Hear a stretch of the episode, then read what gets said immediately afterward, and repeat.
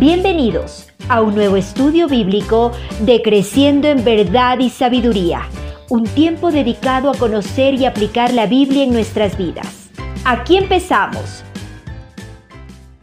Es hora de, como estamos hablando del matrimonio, es hora de movernos un poco más allá y meternos a hablar del matrimonio en sí uh, en algunos aspectos. Y para esto vamos, básicamente, quiero contestar esta tarde a tres preguntas.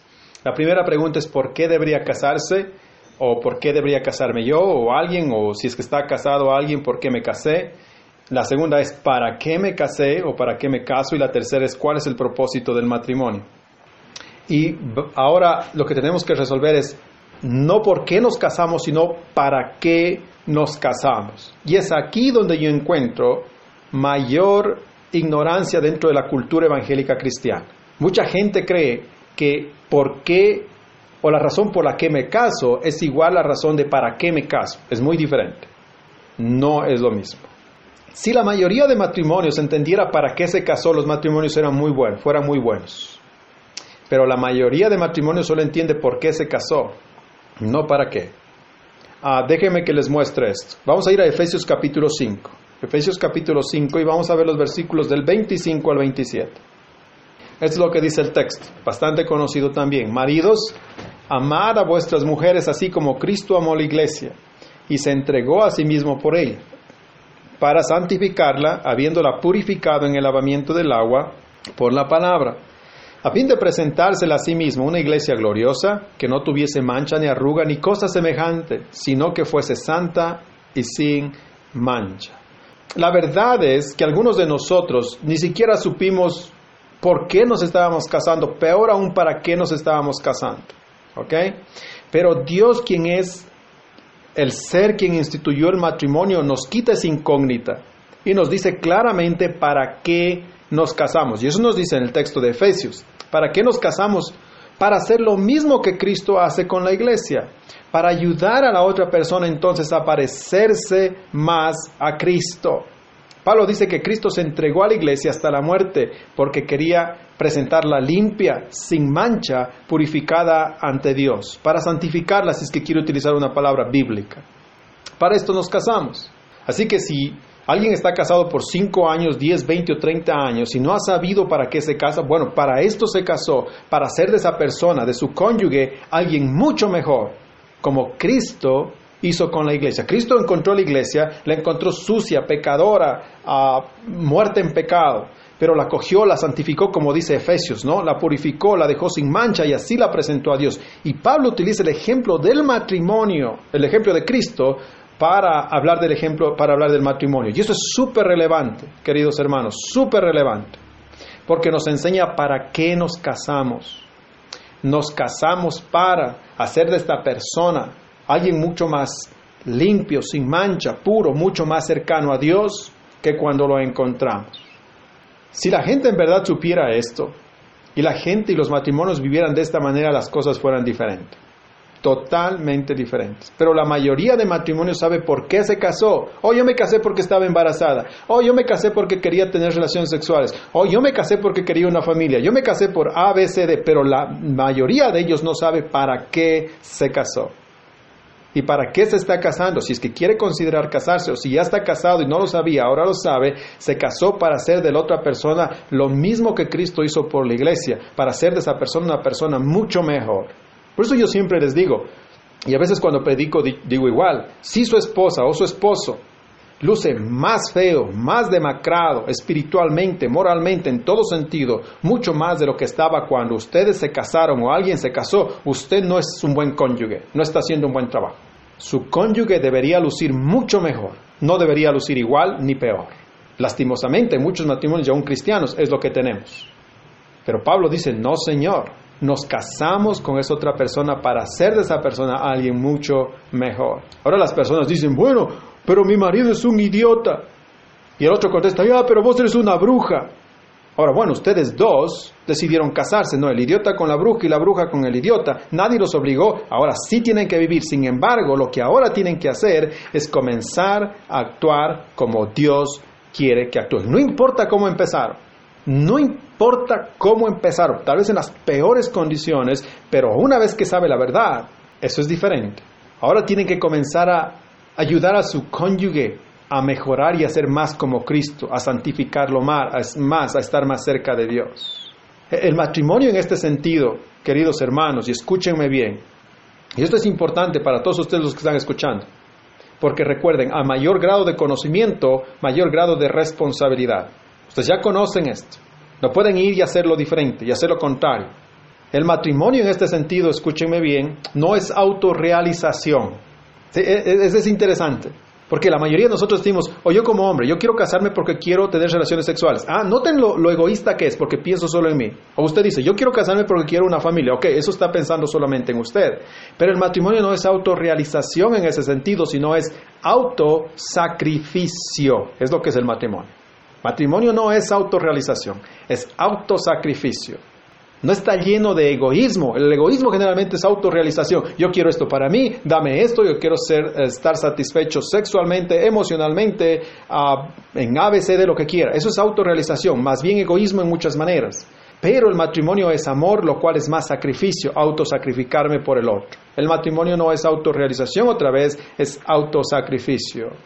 Ahora, usted dirá como los discípulos, si está escuchando esto. ¿Recuerdan lo que dicen los discípulos cuando Jesús habla de, la mujer y que deben estar juntos hasta que la muerte los separa? Los discípulos dicen, bueno, si es que eso es estar casado, entonces no quiero casarme, no parece tan divertido después de todo. Estar sacrificándome todo el tiempo por el otro, para que el otro sea feliz, para hacerlo mejor al otro, no parece lo más divertido de la vida. Claro, y no, la mayoría de nosotros no nos casamos así. ¿Cuántas de las personas se casan diciendo, oh, yo me voy a casar porque quiero hacer de esta persona alguien mucho mejor. No, no, no. La mayoría de las personas se casan diciendo, yo me caso porque esto es lo que yo quiero en mi vida, encontrar esto, esto, esto, acabar con mi soledad, acabar con mi deseo de, relaciones, de no tener relaciones sexuales, acabar con, con esto, con... Esas son las razones. Pero el matrimonio no es autorrealización, otra vez es autosacrificio. Y la mayoría de nosotros al pensar en esto entonces diría, ah, no, pero eso está medio muy complicado, yo no, yo no quisiera vivir de esa manera. Entonces, si es a estar casado así, no vale, no vale casarse, dirían algunos. Pero aquí está la cosa, y entiéndame bien. Si se casa siguiendo los lineamientos de Dios, si se casa siguiendo los lineamientos de Dios, con una persona creyente, como ya hemos hablado, y esa persona creyente sabe lo que es estar casado, sabe para qué se casó, entonces los dos, ¿qué va a pasar? Se van a comenzar a sacrificar el uno por el otro. Y adivinen qué. ¿Qué pasa cuando el uno se sacrifica por el otro? Esto es lo que pasa. Las necesidades de los dos son satisfechas. ¿Y qué pasa cuando las necesidades de los dos son satisfechas? Los dos son felices y se sienten realizados. ¡Qué increíble! Ese es el, el fondo del matrimonio, queridos hermanos. Y por eso otra vez ¿Cuántas veces, no les repito, que si quieren casarse, los jóvenes tienen que buscar una persona creyente? Porque una persona no creyente no entiende esto. Que el matrimonio es autosacrificio. Que cuando yo me sacrifico por el otro y el otro se sacrifica por mí, mis necesidades son satisfechas. Y cuando mis necesidades son satisfechas, yo soy feliz y me siento realizado y mi esposa es feliz y se siente realizada. Ahí se encuentra recién la realización en el matrimonio. Pero cuando ninguno de los dos, este sí noten, porque tal vez esto ustedes incluso las parejas cristianas lo viven muchos y otras tal vez las personas más jóvenes lo han visto en sus padres o en sus amigos, cuando ninguno de los dos busca mejorar al matrimonio y solo buscan satisfacerse el uno al otro, entonces nada funciona, nada funciona. Por otro lado, cuando los dos buscan autosacrificio, el matrimonio es muy diferente. Ahora usted o alguien dirá, pero pastor, esto es imposible de hacer. Y la verdad es sí, es imposible de hacer. Por eso nuevamente, lo primero que necesitamos es a Dios en la vida, porque Dios se especializa en ese tipo de cosas, de cosas imposibles, de ayudarnos a sacrificar por el otro. Pero el punto es autorrealización. No es el punto del matrimonio, perdón. No es autorrealización, es autosacrificio. ¿Ok? Son algunas de las cosas que hemos hablado ahora para qué nos casamos. ¿Para qué nos casamos? Para hacer lo mismo que Cristo hizo con la iglesia, ayudar a la otra persona a ser, a santificarla, a ser mejor en la vida. ¿Okay? Finalmente vamos a contestar a la última pregunta. ¿Cuál es, ¿Cuál es el propósito del matrimonio? ¿O cuáles son los propósitos del matrimonio? Hay algunos en la Biblia y yo he cogido algunos nomás, tal vez los más conocidos también, no lo sé, pero hay algunos de los propósitos por los cuales Dios crea el matrimonio y nos dio el matrimonio, ¿ok? De lo que podemos, o lo que yo puedo ver en la Biblia, por lo menos hay, no sé cuántos tengo, cinco creo, o algo así. Número uno, población. Número uno, población. Génesis 1, 27 y 28, no les voy a hacer leer otra vez, ya leímos. Génesis 1, 27 y 28 dice lo siguiente, Dios creó al hombre a su imagen, a su imagen Dios los creó, varón y hembra los creó, y los bendijo Dios y les dijo, fructificar y multiplicaos, llenar la tierra y sojuzgadla, y señoread a los peces del mar, en las aves de los cielos y en todas las bestias que se mueven sobre la tierra. Es obvio, noten, que Dios quería que el matrimonio fuera el medio por el cual la tierra se llene o sea más poblada. Obviamente. Esto es interesante porque ahora con tanto activismo ah, se está perdiendo esta idea de que debemos poblar la tierra. Incluso hay gente que dice que ya no debemos poblarla más, que deberíamos deshacernos de las personas que simplemente solo están emitiendo dióxido de carbono y que no hacen nada más aquí, y cosas por el estilo, que ya no deberíamos tener más de un hijo y cosas así. Esto obviamente es una mentira, va en contra de todo lo que dice la Biblia y también en contra de toda realidad, en verdad, no es tanto así como lo pone. Por otra parte, Dios nos dice claramente en este versículo, nos da un mandamiento y ese mandamiento no ha cambiado. Y el mandamiento nos dice que somos nosotros los que estamos llamados a poblar la tierra. Aquellos que no tenemos el don de continencia, aquellos que no tenemos el don de celibato, se nos ha dado la, se nos ha dado la oportunidad de casarnos y a través del matrimonio poder, obviamente, poblar este mundo. Número dos, entonces, ah, Dios nos ha dado el matrimonio no solamente para población, sino como una bendición también. Busquen en Proverbios 18 y vamos a enfocarnos en el versículo 22. Esto es lo que dice el texto, el que haya esposa, haya el bien y alcanza la benevolencia de Jehová. Noten esto, es una bendición, una esposa realmente es una bendición muy grande del Señor, muy, muy grande para un hombre. Y obviamente el, esposo para la esposa también es una bendición. El matrimonio es una bendición para los dos, esto es obvio, ¿ok? Porque así fuimos creados. Si es que en verdad fuimos creados para casarnos y llenar esos vacíos del uno del otro, por supuesto, entonces, tener un esposo, tener una esposa, va a ser una bendición. el Dios, perdón, Dios dio el matrimonio como una bendición. ¿Cuál es otro de los propósitos del matrimonio? Compañerismo. Compañerismo.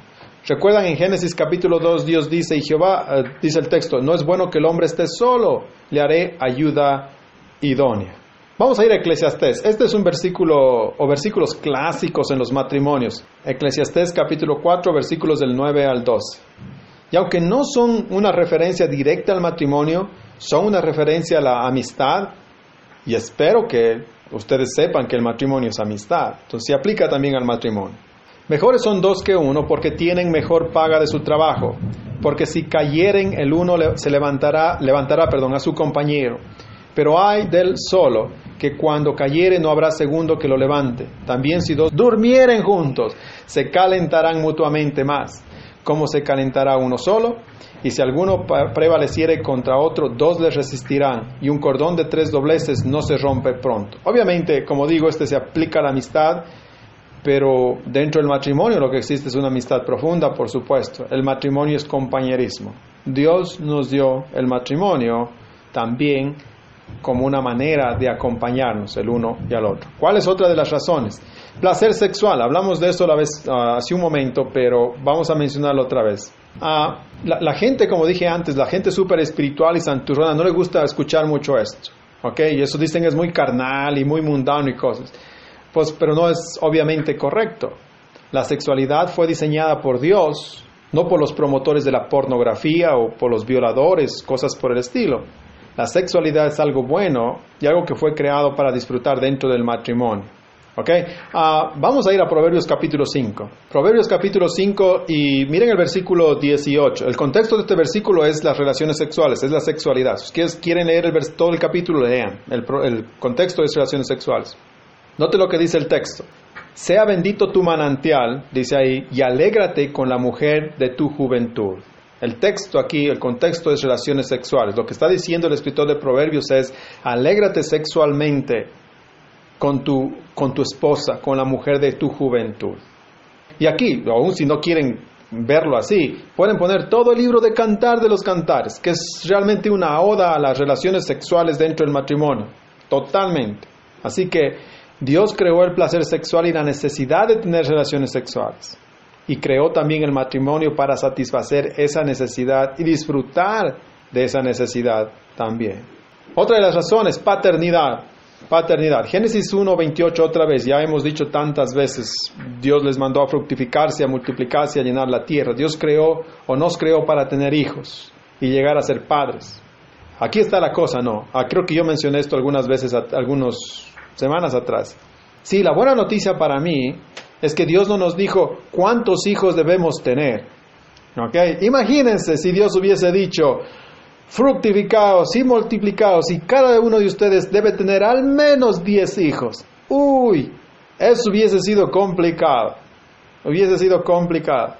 Por eso yo me quedé con dos y hay gente que me dice y me juzga y dice, ah, pero ustedes, si me muestras el texto y el versículo donde me dice que debo tener más de dos, en contento tengo unos 10 más.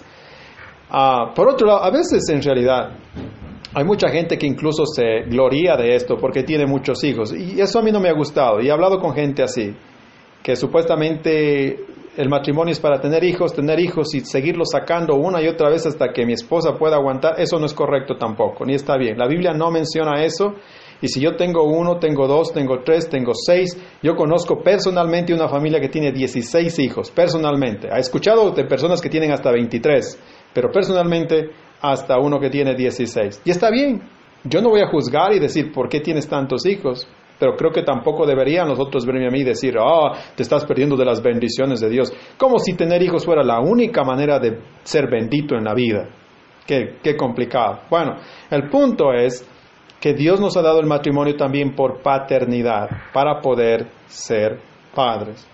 Yo le escuché decir a un hombre una vez, Dios nos creó perfectos, Dios nos creó como sus hijos. Y nosotros nos rebelamos y le hicimos tener tantas iras a Dios que Dios dijo entonces, ahora les voy a dar la capacidad de ser padres para que ellos vean lo que se siente tener hijos que son irresponsables, mal criados, mal educados y así me aprecien un poco más. Bueno, tiene algo de, de, lógica y tiene algo de razón, pero no creo que es muy bíblico. La idea es que Dios creó el matrimonio para paternidad también. Ah, y la última que tengo aquí es santidad. Es esto algo que ya vimos también, pero solamente para reforzar otra vez.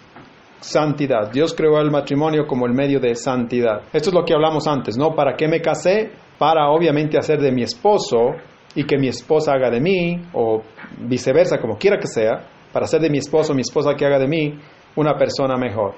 Esto se aplica obviamente tanto, como digo, al hombre como a la mujer.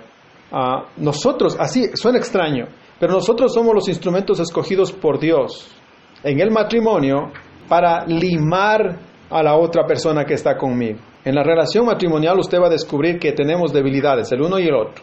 Y Dios nos ha puesto ahí para limarnos y ayudarnos de alguna manera a los dos y ser mejores. Eh, el matrimonio, y otra vez un extraño, el matrimonio es el medio que Dios ha elegido para ayudar a su cónyuge y ayudarlo a usted a mejorar y ser mejor en la vida, ser más paciente, más amoroso, más servicial, menos egoísta, cosas por el estilo.